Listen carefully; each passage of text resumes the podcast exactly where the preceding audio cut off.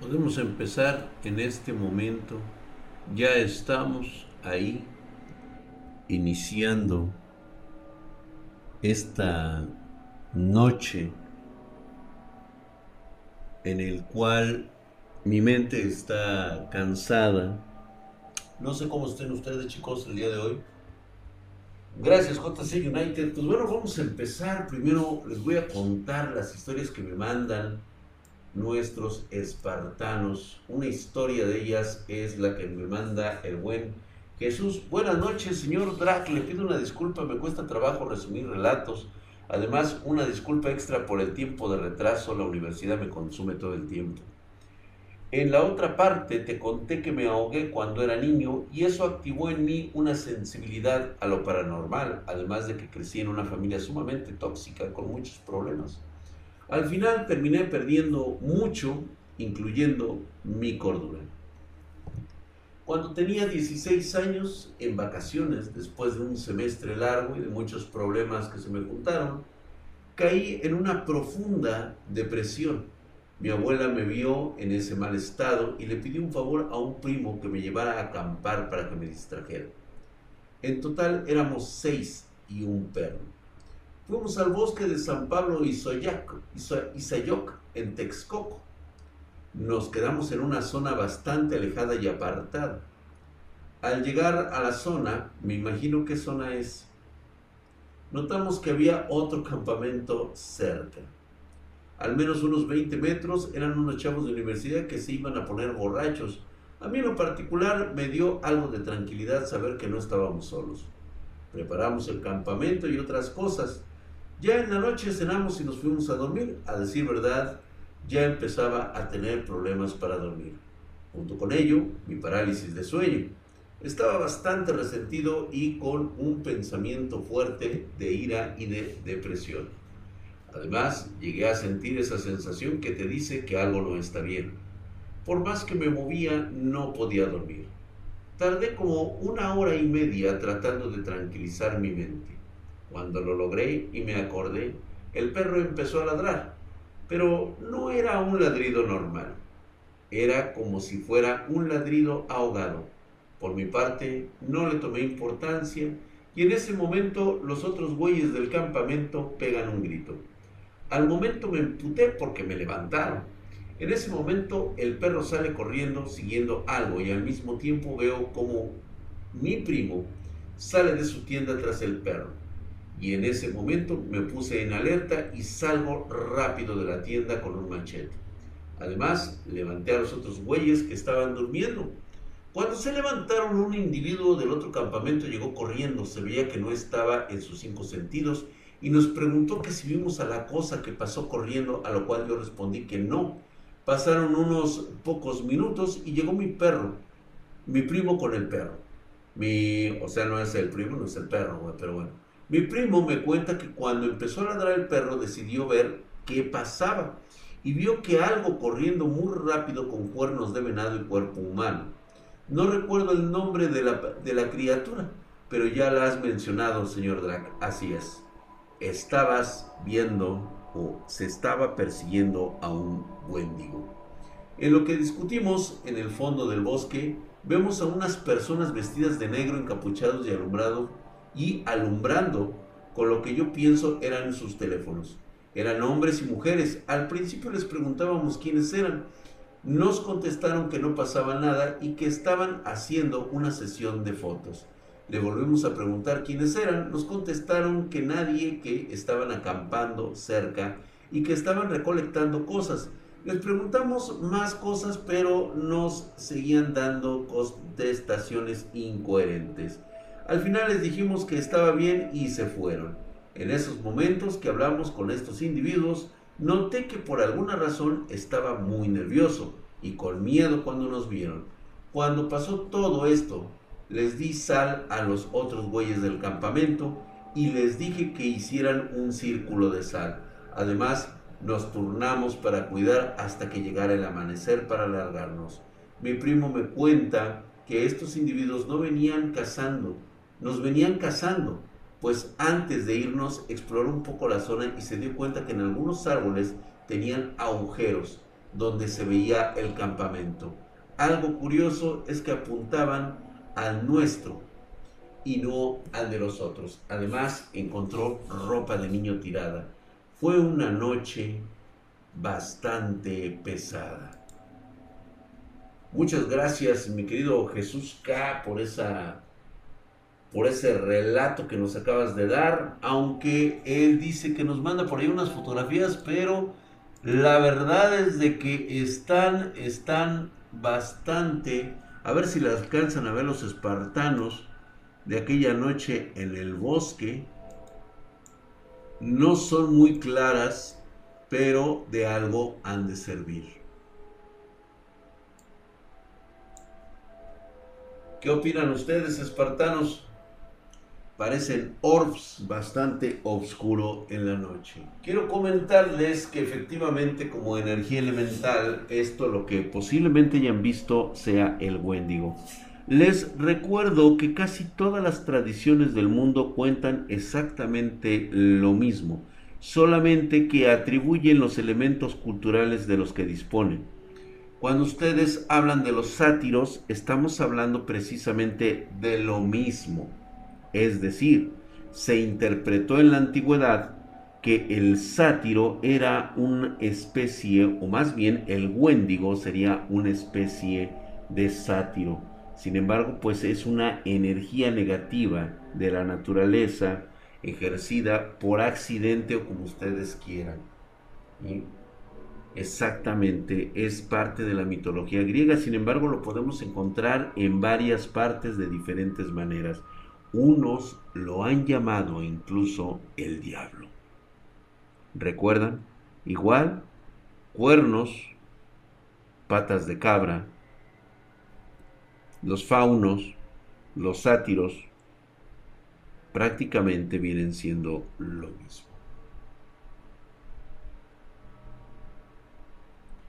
Patmos 13 prácticamente es imposible, es algo que corre una velocidad endemoniada y que pasa únicamente con la finalidad de rastrear y consumir esa energía que tanto le gusta, sobre todo la proveniente de seres malvados, crueles y perversos. Gracias, mi querido Retroces, hijo de tu putísima madre, estás mamadísimo. Muchas gracias por esa, por esa suscripción. Hola Mariela, ¿cómo estás? Hermosa, buenas noches. Y verás, Albert dice, hasta la cultura mesopotámica, así es. Drag, o sea, Bapomet contaría como una especie de sátiro. Es correcto, mi querido Nandres, es correcto. Y empezamos el, el tren del, del hype.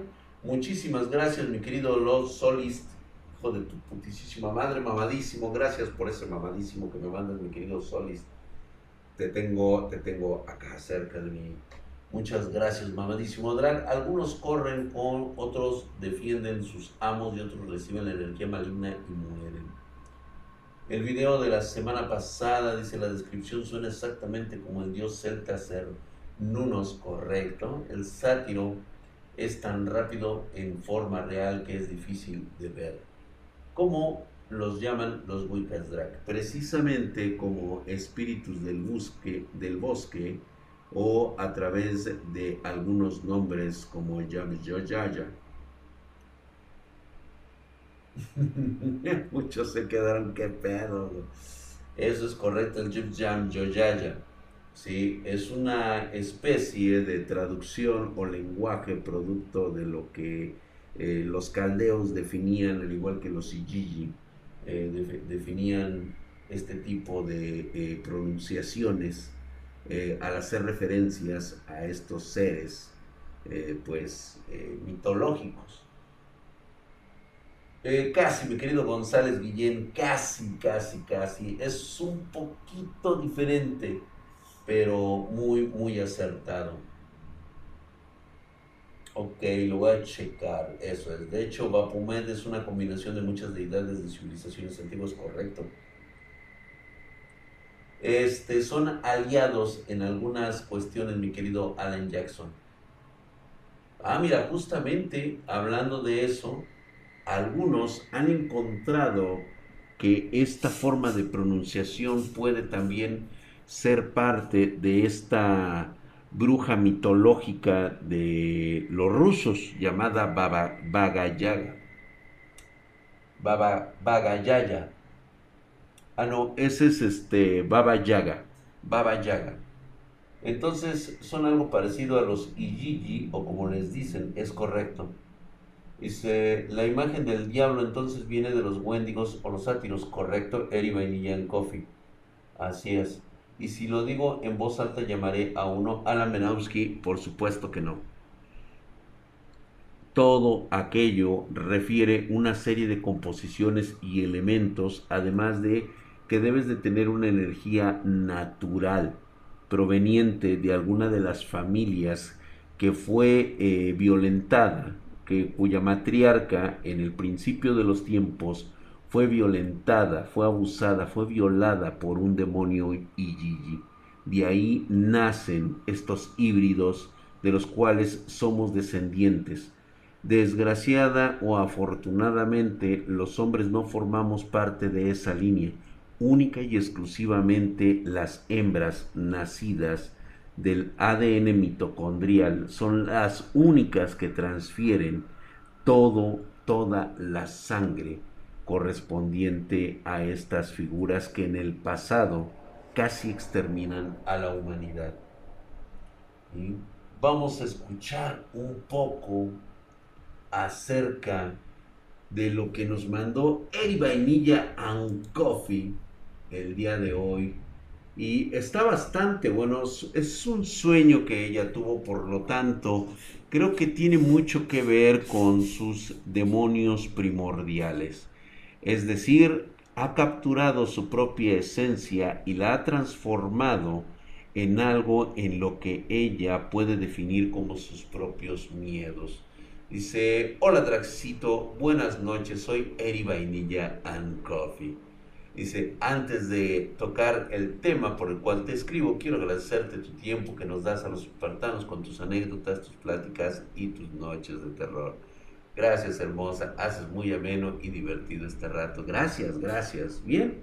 Dice, ahora sí, mi pesadilla. Para ser precisa, han sido tres pesadillas en un lapso menor a una semana. Y en una de ellas apareciste. Mi madre y yo te conocíamos en persona te mostrabas amable y respetuoso, el cual, como en las pláticas de tus streams, ah, gracias. No, sobre todo el valor que me das, eh, muchas gracias. Eh. Después me decías que habría una reunión en un lugar que parece era tu casa, en una colina a las orillas del mar. La casa era pequeña por fuera, pero por dentro era una cosa inmensa. Dicha reunión sería para celebrar a la comunidad espartana. Solo fui yo, mi madre no fue. Estábamos ahí. La comunidad, había concursos, botanas, cerveza y el ambiente estaba increíble. La casa tenía una vista impresionante al mar desde el salón donde estábamos con una iluminación cálida, aunque afuera era de noche y el mar y el cielo se perdían entre sí. De repente la gente empezó a desaparecer. Un pasillo que llevaba a otras habitaciones. La luz se encontraba apagada. Me asomaba por el pasillo. Volteaba nuevamente hacia el salón y ya no había nadie. Era un silencio espantoso. Salí corriendo, ya sabes, como pueden eh, y ocurren en, este, en esta situación de los sueños. Pueden ser los sueños, dice Vainilla Coffee. De repente, todo era como en un juego VR, o eso parecía. Algo me comenzaba a perseguir, o alguien. Me escondí en un armario de una habitación que estaba enfrente de donde me encontraba. Era una habitación de niños con sillas coloridas y un ropero de color blanco al fondo. Y me hacía bolita en él con todo el roperío que había dentro. Se suponía que con el VR no debía dejar de ver hacia arriba, pero no lo hice. Nada llegaba hasta que vi hacia arriba. Unos seres con una sonrisa espantosa me tomaron. Se veían como humanoides, pero con pálidos y grotescos. Todo se puso negro. De repente, todo se aclaró y me encontraba como en un carrito de feria y te veía a lo lejos, sentado y riéndote de una forma maquiavélica, rodeado de esas personas. Ya no había BR ahí. Yo empecé a llorar y gritaba, confiábamos en ti, ¿por qué nos hiciste esto? Solo que ahí no recuerdo que me respondías, y el carrito bajaba, y fue ahí que me desperté, sudando en frío. Sí, raras han sido las veces que he despertado así por una pesadilla. Me estoy comiendo algunos detalles que son un tanto irrelevantes, así que ha sido a niveles generales. Ten muchas ganas de, de contarte. Muchas gracias. Te mando un abrazo espartano. Gracias, mi queridísima y hermosa Eri Vainilla and Coffee. Y pues bueno, parece ser que dentro de lo que ha sido sus propios miedos, ella ha manifestado que es posible que durante años he luchado contra mis propios demonios y estos demonios se manifiestan de alguna manera. Algo muy recurrente, no sé qué tanto pudo haber sido mi sonrisa macabra. Yo me imaginaría algo así como...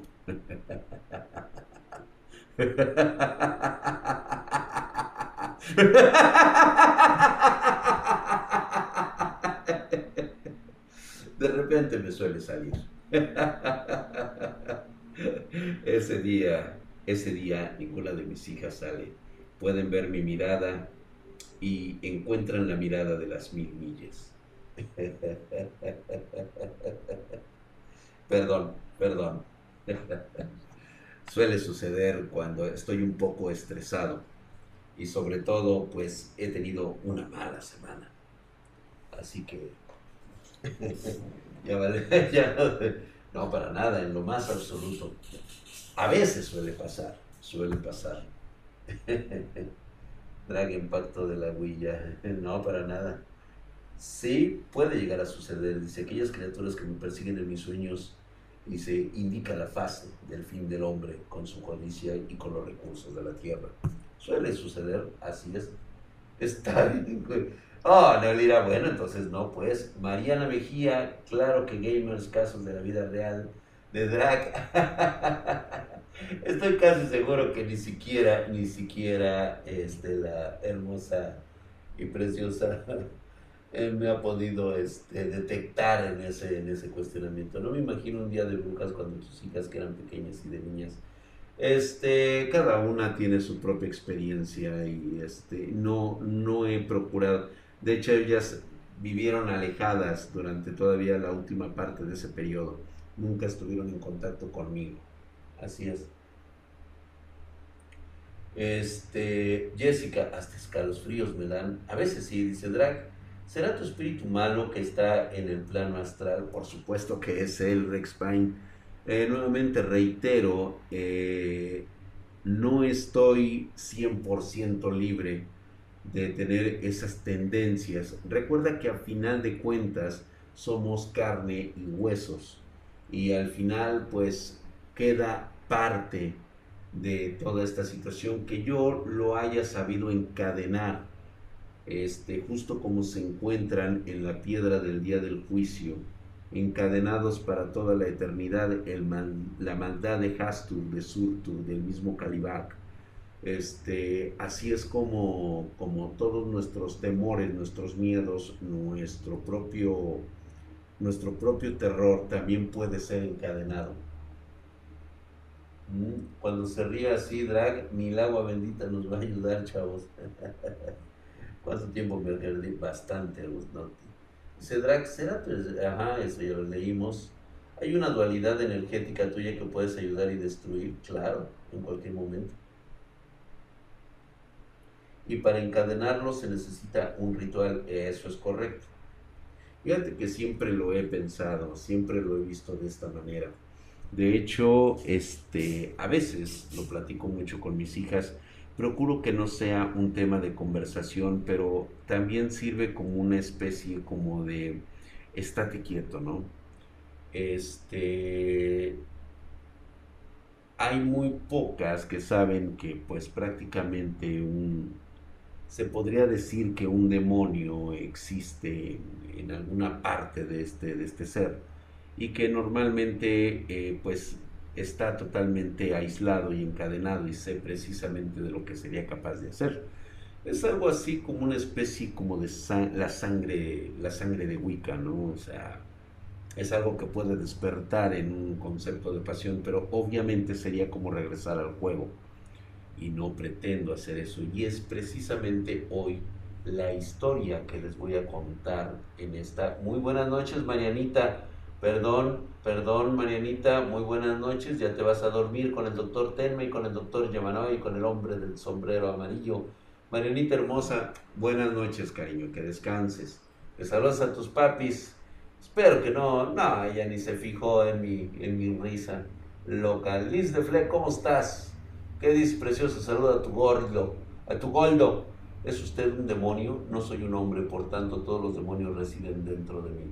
De alguna manera, lo podemos expresar de otras mil y mil formas. Una vez soñé contigo, Don Drag, pero estabas en un sótano con cinco ataúdes viéndolos. ¡Ah, la madre! ¿Sí? Cinco miembros de mi familia. Es correcto, la más cercana. Oye, eso está interesante.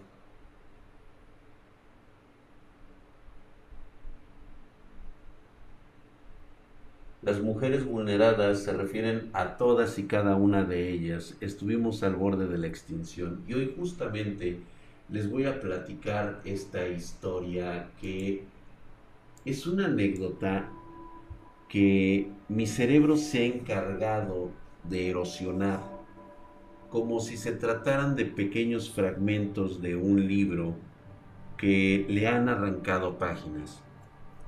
Lo recuerdo muy bien porque este lugar, esta casa, es, había sido parte, no recuerdo si era de mi tío Antonio, de aquel entonces, es que si les digo el nombre real, pues no, o sea, se me van a los huevos, güey, o sea, no lo van a poder ubicar y aparte, pues, es prácticamente llevar todo el hilo hacia, hacia quién soy, ¿no?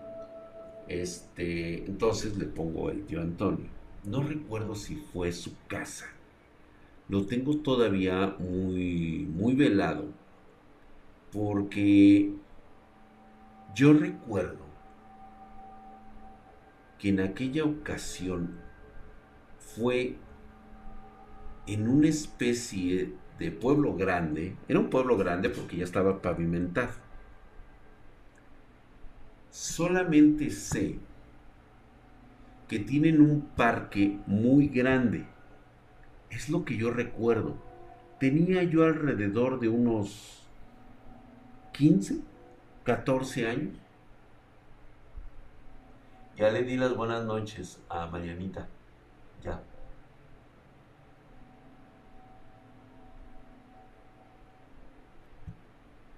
Mm. Y en este lugar, a lo mejor ustedes lo ubican, es en México. Definitivamente es México. Es una plaza. El parque prácticamente es una plaza. Y es muy grande. Y se podría decir que es como el centro. El centro mismo es el zócalo propio de este pueblo. Recuerdo esa casa de dos pisos porque había un tercer piso. Estaba bastante alejado. De hecho, recuerdo que la casa de este tío Antonio estaba en una de las zonas exclusivas de, ese, de esa pequeña ciudad. Prácticamente lo tenía todo Recuerdo muy bien el auto que él manejaba. Era lo más exclusivo que existía. Era de un color perla y los interiores en color salmón. Lo recuerdo muy bien porque yo quedaba impresionado de ver la cantidad impresionante de automóviles que tenía a su disposición. Curiosamente, no recuerdo a mi tía.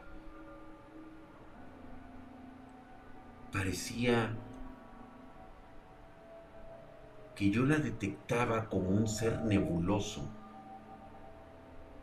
con dos cuencas vacías en los ojos y la boca totalmente deformada. Parecía que nada más deambulaba alrededor del tío. Mi tío siempre andaba con los ojos tristes, apagados parecía un cadáver viviente. Su cabello quebradizo hablaba que ya había vivido muchos años. Y que a pesar de la cantidad enorme de autos que tenía en ese lugar, ah, porque déjenme decirle algo, qué tan grande era su casa que dentro de su propiedad había fábricas.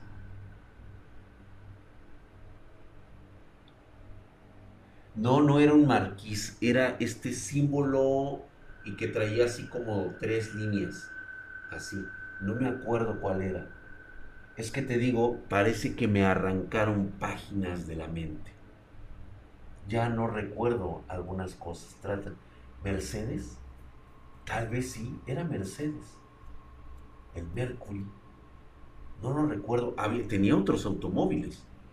Tenía, de hecho, me gustaban muchos porque tenía como tres clásicos. Traía un Lincoln, ese sí me acuerdo haberlo visto, un Lincoln de aquellos años.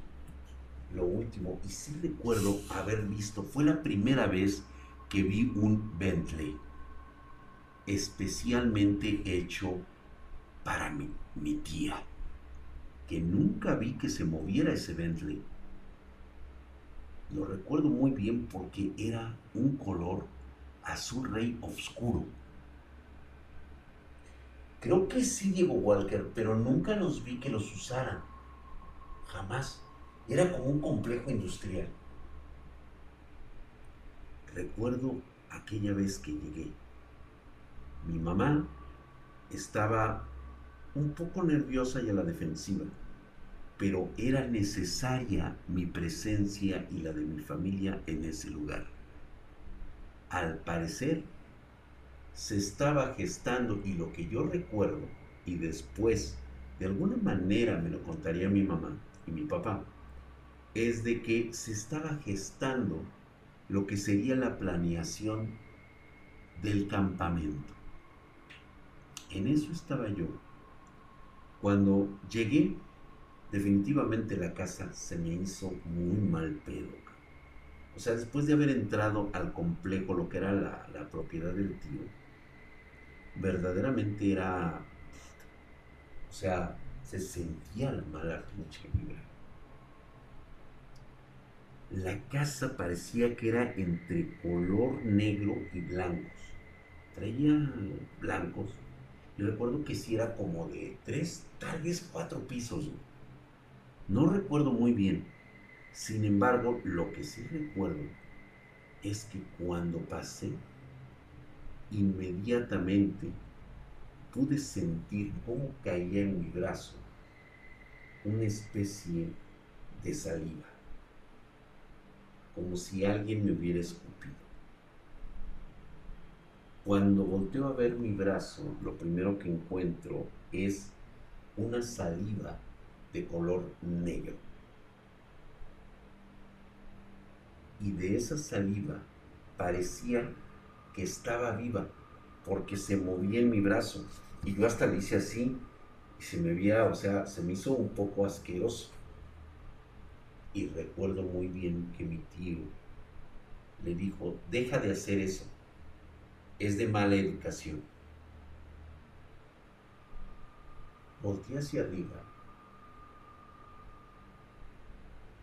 Y cuando lo hice, muchachos, no recuerdo nada. Esa parte de mi cerebro no lo recuerda. qué fue lo que vi. No lo sé. La neta, no lo sé. Trato de que recordar de esas veces que cuando tú te quieres acordar de algo, una fórmula matemática, cómo se hacía eso, lo que viste, que no te acuerdas el nombre de la película, así me siento, así.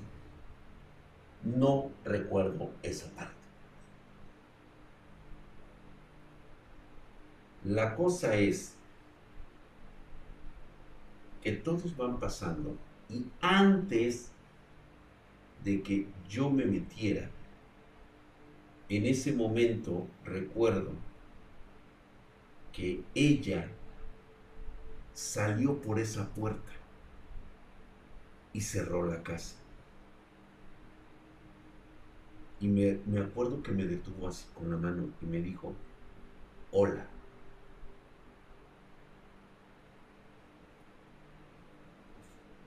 Tenía una voz tan hermosa.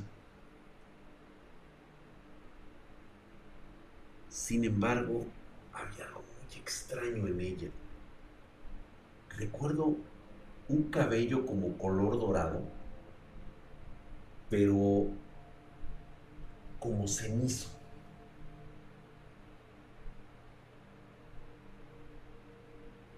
Tenía unas largas y bien delineadas cejas, en el mismo color dorado cenizo. Sus ojos eran grandes, redondos. No recuerdo si eran entre grises y azules. Era entre un color gris y azul. Su cara parecía el de una muñequita. Quiero mencionarles, y era lo que yo les contaba la otra vez, digo, no me jacto de ser increíblemente guapo. En mi juventud estaba yo carita, o sea, sí, sí había rostro, güey, o sea, sí estaba yo guapo, cabrón. A comparado de las fealdades que traen ustedes ahora, chamacas, la neta yo era un príncipe azul. Obviamente había cabello, no había, este, no había el paso del tiempo, ni tampoco tenía la mirada de las mil millas. Entonces, era, era algo bueno. Sin embargo, desde que vi esta belleza rara, supe que algo no estaba bien. No me atraía propiamente.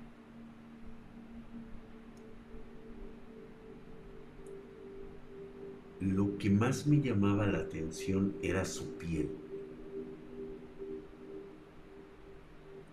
Su piel era como grisácea. La piel era grisácea, de color gris claro, con tonos, pues vamos a llamarlos tonitos rosas, correspondientes a una piel normal, pero sí estaba grisácea y por alguna cosa recuerdo que tenía pecas parece que tenía pecas. Yo me quedé, ¿qué onda? Yo dije, hola. Y ella me dice, demos una vuelta, porque quiero que seas mi novio. Y yo, ¿eh? Obviamente dejando todo lo demás fuera, parece ser que el drag lógico pues iba a ceder ante Drag el caliente.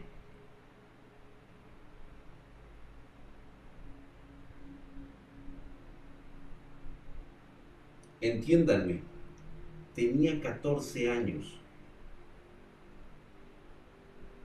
Bastante directa, diría yo.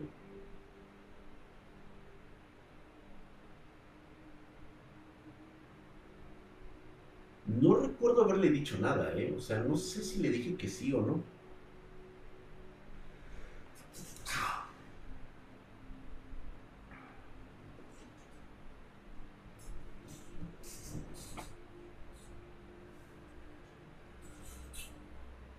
Yo no sé si era suerte, ¿eh? no creo que eso sea suerte. Chicos, ni siquiera me acuerdo haber visto las proporciones de su cuerpo. No sé si dentro de mi drag caliente hubiera dicho que esa niña estaba buenísima o no, puesto que lo único que recuerdo es su rostro y algo más en particular. Recuerdo que me tomó de la mano y en ese momento sentí una energía tan grande que tuve la sensación de flotar, Me tomó de la mano y sentí que flotaba. Me hizo sentir tan fuerte, tan bien, tan lleno de energía, que hasta contento me puse, recuerdo muy bien. Y le dije, órale, vamos. Vamos a dar una vuelta. Nos fuimos al parque. No recuerdo el trayecto, nada más recuerdo que ya estábamos comiendo algodón de azúcar. Recuerdo que nos tomamos un agua y después una nieve. Y no recuerdo haber pagado. No recuerdo haber pagado un centavo.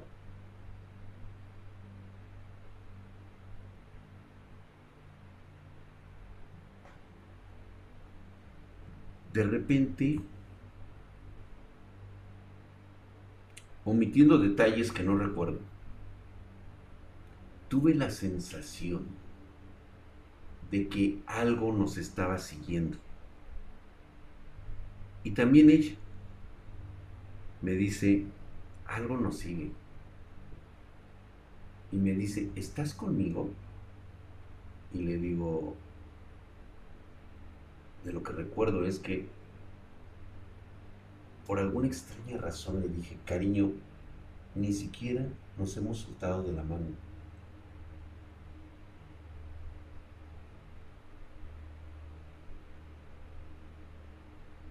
Teníamos la sensación de que algo, venía. Me acuerdo que apreté el paso para salir del parque. Íbamos caminando, casi salíamos. Tuve una imperiosa, pero así, güey, o sea, de esos pinches shocks psicológicos que incluso el día de hoy llego a pensar que fui manipulado. Bajé mi guardia espiritual, bajé mi guardia psicológica pero le dije, o más bien no lo dije, lo pensé.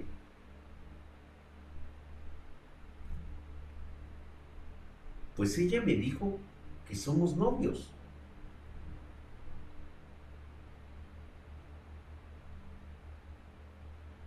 Yo realmente, o sea, admiraba lo bonita que se veía, pero no me llamaba propiamente la atención de decir, oye, pues la verdad es que sí quiero ser tu novio. No.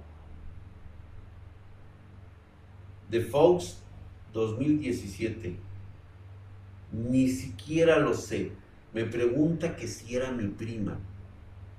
No lo sé. Si bebía en la casa de mi tío Antonio, supondría yo que sí, pero no recuerdo absolutamente nada de alguna conexión anterior. Por eso es que en ese momento volteo y mi primera reacción es que cuando lo veo, veo sus hermosos ojos grises azulados y por alguna extraña razón, chicos, la beso. me acerqué a ella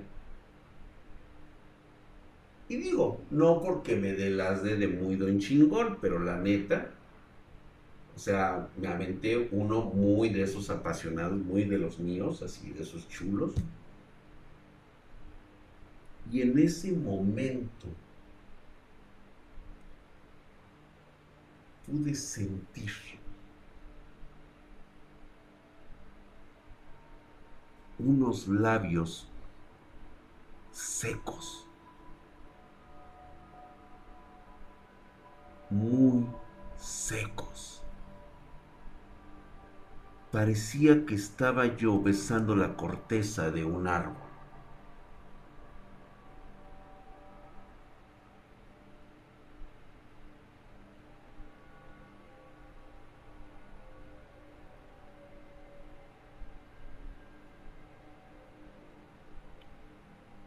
¿Saben qué era lo peor?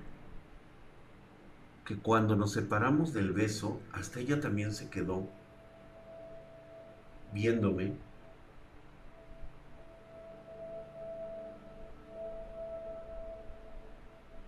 Y le dije, no sé si ella me lo dijo, yo se lo dije a ella. Me dice, ¿lo sentiste? Y le dije, sí. Y ella voltea y me dice, ¿sentiste el sabor de eso? Y le dije, profundamente sentí ese sabor. Hagan de cuenta que era un sabor, el beso había sido como un sabor metálico, pero metálico, o sea, un sabor, no era asqueroso, no, porque no lo fue, como, como cuando hueles resinas industriales y te queda un sabor metálico en la boca.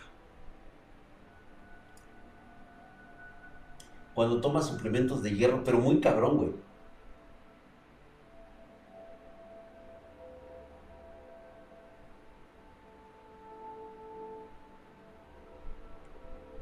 Algo muy fuerte que ella también sintió. Y ella es en ese momento que me dice, no, esto está mal, salió mal, esto salió mal. Y recuerdo muy bien que ella me toma de la mano y nos echamos a correr. Pero yo sentía que no estaba corriendo, estaba yo flotando. Podía sentir su energía, cómo pasaba por mi mano y cómo sentía yo un calor aquí en la, en, la parte del, del pecho tan fuerte y me sentía tan ligero que cuando estuvimos a punto de llegar al inicio de la calle donde estaba la propiedad del tío, fue la primera vez que vi el muro exterior, que estaba enorme, güey, eran como de, de tres metros, color gris, todo era gris, todo era gris, o sea, no, eran los muros industriales, güey. Pero del otro lado justamente había un árbol, un árbol grandísimo, era como un árbol llorón, de esos de los que parecen ahuehuetes, el ahuehuete es un árbol gigantesco que se conoce aquí en México, que prácticamente pues un río pasa por abajo. Lo único que me acuerdo de esa ocasión era que yo ya estaba en las ramas, brincando por las ramas. Y en eso ella me dice, si quieres cierra los ojos ni madres que lo cerré. Y en ese momento sentí como ella brinca desde la rama del árbol, ¿sí? Y haz de cuenta que vamos aterrizando así como de lado, como si fuéramos un globito de cantoya. Sí me mareó, sí me mareó, Volteo y veo el estúpido árbol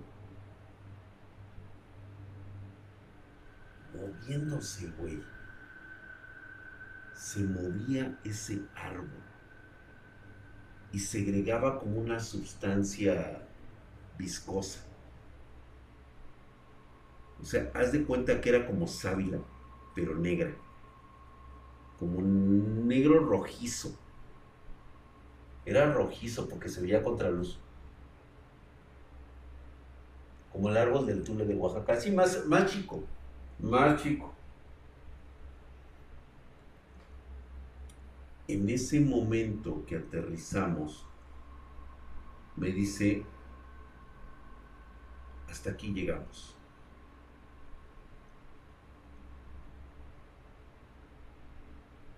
Me le quedo viendo y le digo, ¿qué pasó? Dice, hasta aquí llego. En ese momento recuerdo el grito de mi madre.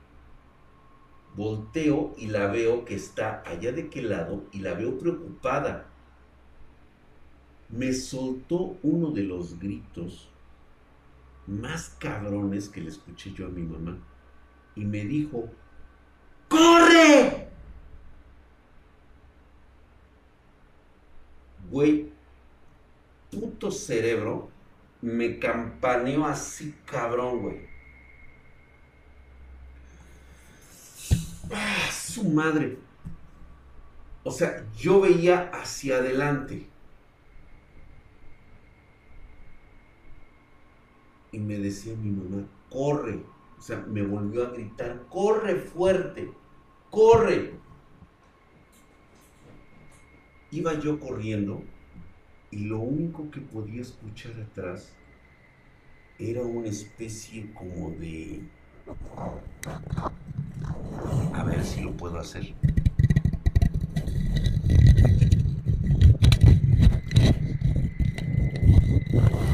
Déjenme ver si lo puedo replicar con esto. Tienen que escuchar esto.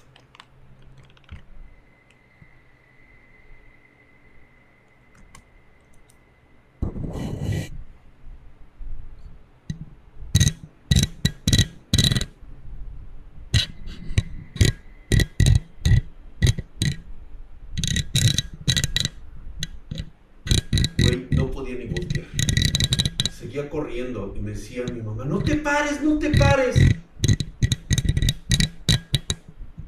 En ese momento todo se me puso blanco.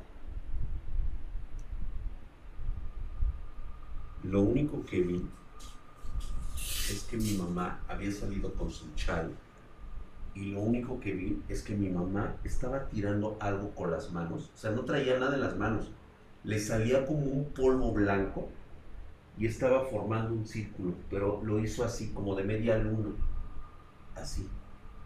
Lo hizo así, lo hizo así, y lo único que alcancé a escuchar era que mi madre estaba recitando sánscrito.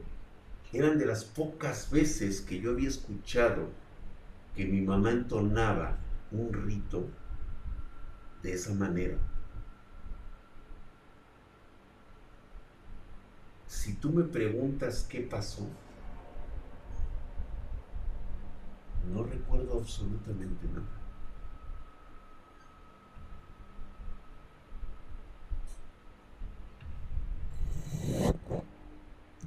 Lo único que recuerdo es haber despertado en mi cama.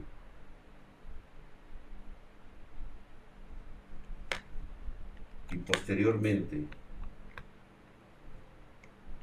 sentarme en la mesa. Mi papá estaba en esta posición así.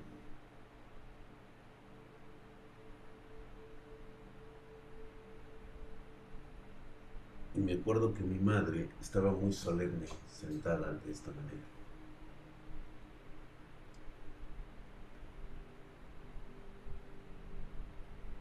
Y me dijo, vas a tener que ir no tenemos opción. Yo no sabía a qué se refería. Lo único que sé es de que siempre pensé que había sido una pesadilla. Posteriormente parece ser que olvidé muchas cosas.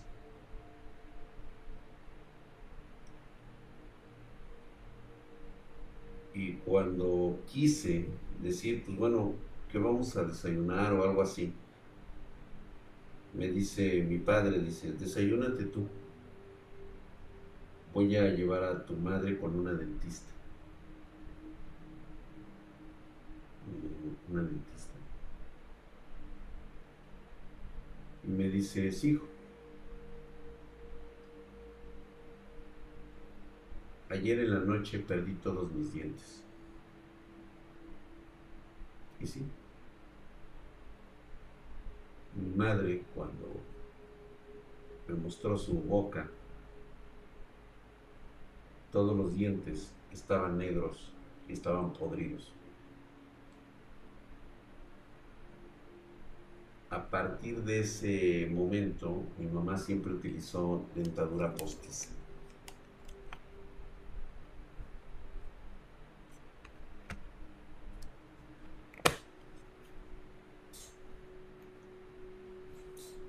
Esta parte es porque utilizó gran parte de su energía que no la tenía afianzada con ningún tipo de pacto. Era su propia energía la que estaba usando y consumió mucho. Y a partir de ahí, de alguna manera, me sentí un poco como culpable por haberme dejado engatusar por lo que era un intento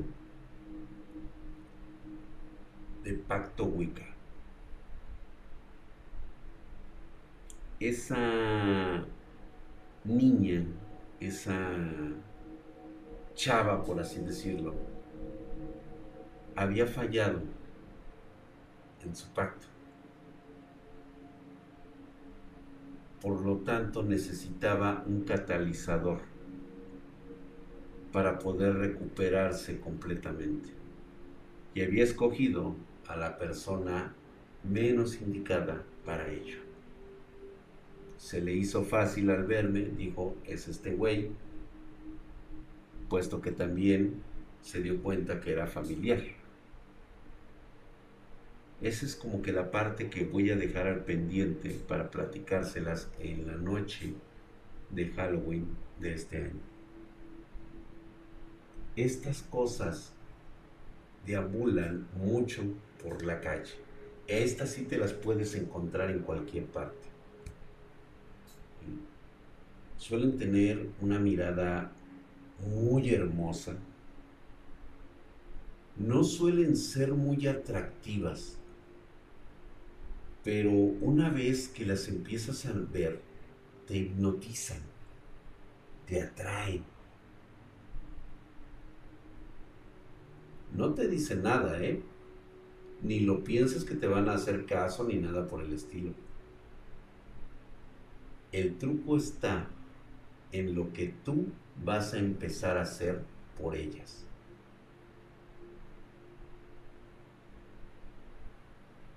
Exactamente, JC United.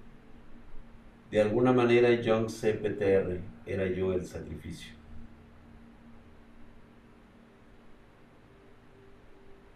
Exactamente Polaris 90, pero tiene que tener ciertos requisitos.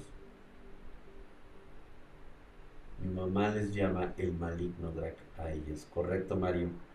No está tan equivocada. ¿eh? Te pichan la peda. No, al contrario, tú lo haces.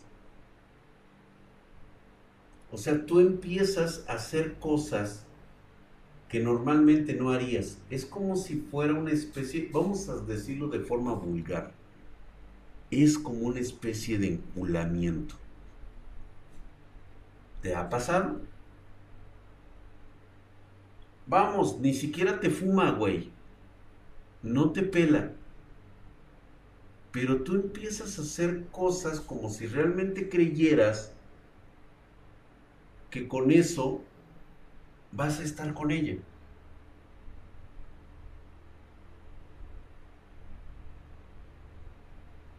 No lo sé, mi querido Wiki. Siempre lo he querido saber. Es una belleza rara, pelo negro y ojos. Vi y hablé con alguien así. Exacto. Es muy posible. Lo que pasa es de que son son expulsadas de sus propios círculos de clanes, vamos a decirlo de esta manera, son apóstatas. Son apóstatas. No están en ningún clan porque carecen, vamos a ponerlo de esta otra forma para algo tan maligno como estas familias, el que tú nazcas con una deformidad, no pasa absolutamente nada. Puedes no tener, puedes estar inválido, agarrar y tener un muñoncito, la patita corta, estar todo culero, no hay pedo vamos a llamarlo esto cuando naces con una invalidez energética, defectuosa, sobre todo en las mujeres de los clanes. ¿Qué pasa con estas mujeres? Se les llama apóstatas. Algo parecida a los parias. Es correcto. Es correcto. Y andan por ahí. No tienen lo suficiente para realizar su propio pacto, pero lo malignas nadie se los quita. Y la que a mí me tocó ver, sentir y besar era alguien totalmente maligna, con una sed de sangre de querer formar su pacto. Por eso les digo que tengan mucho cuidado. Y es muy posible, porque de hecho todavía quedaron secuelas de eso. Quedaron muchas secuelas. No puedo recordar muchas cosas.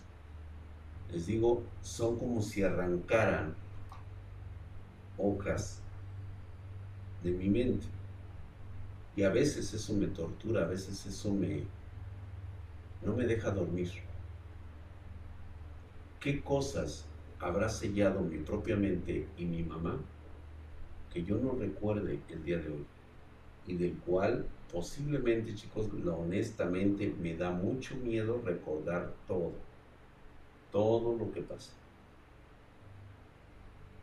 yo creo que sí Jones Peter casi estoy segurísimo que cuando recordé este suceso estoy casi seguro que esta joven ha de haber sido una de las hijas más débiles de mi tío y de mi tía.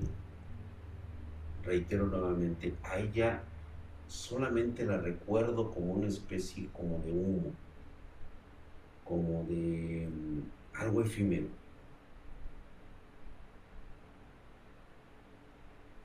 Es una situación de mente, de cuerpo, de espíritu.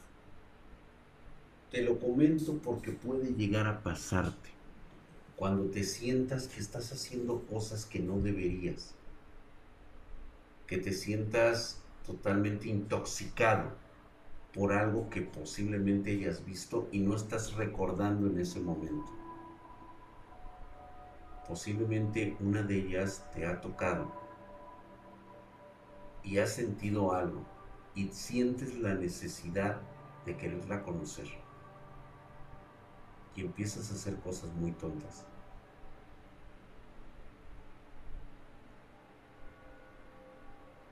Jones PTR, porque estoy casi seguro que ella ya tenía el plan. Recuerda que yo no entré a la casa. Ella me detuvo antes de que entrara. Y yo hice todo lo que ella me dijo, incluso besarla aunque ella no me lo haya dicho, yo sentí que estaba haciendo algo en contra de mi voluntad.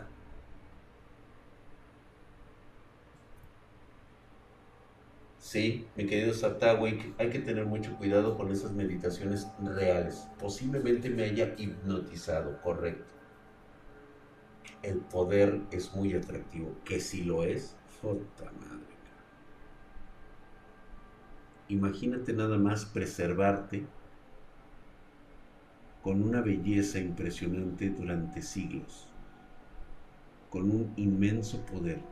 Hacer lo que se te regale y se te dé la pinche gana.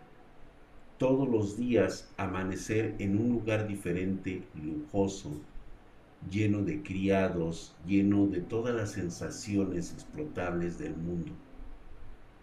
Sin necesidad de verte inmiscuido, no quieren fama, no necesitan propiamente el dinero, lo utilizan como un medio, no como un fin están por ahí, les gusta ejercer poder, les gusta a veces olvidarlo, dejarlo, son caprichosas. Y todo eso lo generan por el simple hecho de que pueden hacerlo. ¿Cómo te sentirías tú? Embriagado, ¿no? De poder hacer lo que a ti se te pegue tu regalada gana y nadie, nadie puede corroborarlo, saberlo, ni siquiera tener una foto, una imagen, un video de todo lo que haces.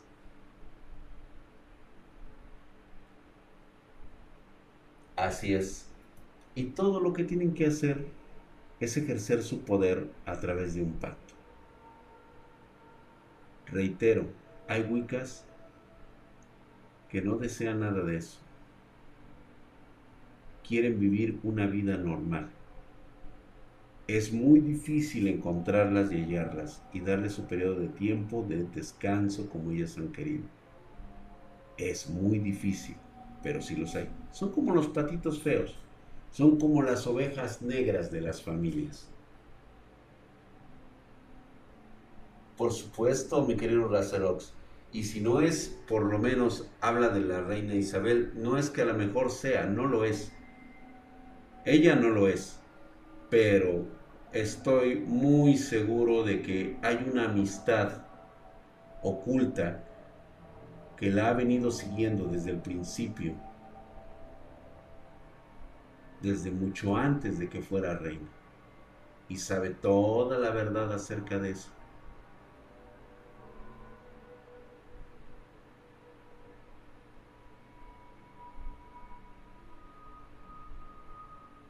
Bastante crudo este momento. Eso se ligan a empresarios políticos como mascotas. Claro, Iberic, por supuesto que sí. Dinero ilimitado, fortunas ilimitadas, o sea, consiguen lo que O sea, güey. Y cuando decías que algo, que algo lo seguías, ¿era tu mamá? No. No, Diego Walker. Esa parte la vamos a contar y te diré qué era en el especial de la noche de brujas de este año. ¿Qué pasó, mi querido C2666? Dice, se me acaba de ocurrir que, que cuando Dante tiene que ir a buscar a Beatriz, lo podríamos interpretar como la búsqueda del ser humano por la felicidad y cuando Dante fracasa, se interpretaría como la duda y el verdadero significado de que eso que tanto buscamos no era lo que nos complementaría correcto, mi querido CTU. Muy buena interpretación. Si el beso te hubiera sabido delicioso, hubiera sido el inicio de que habías valido Gaber. Correcto. Exactamente, significa que en ese momento yo hubiera caído en, en prácticamente su hechizo.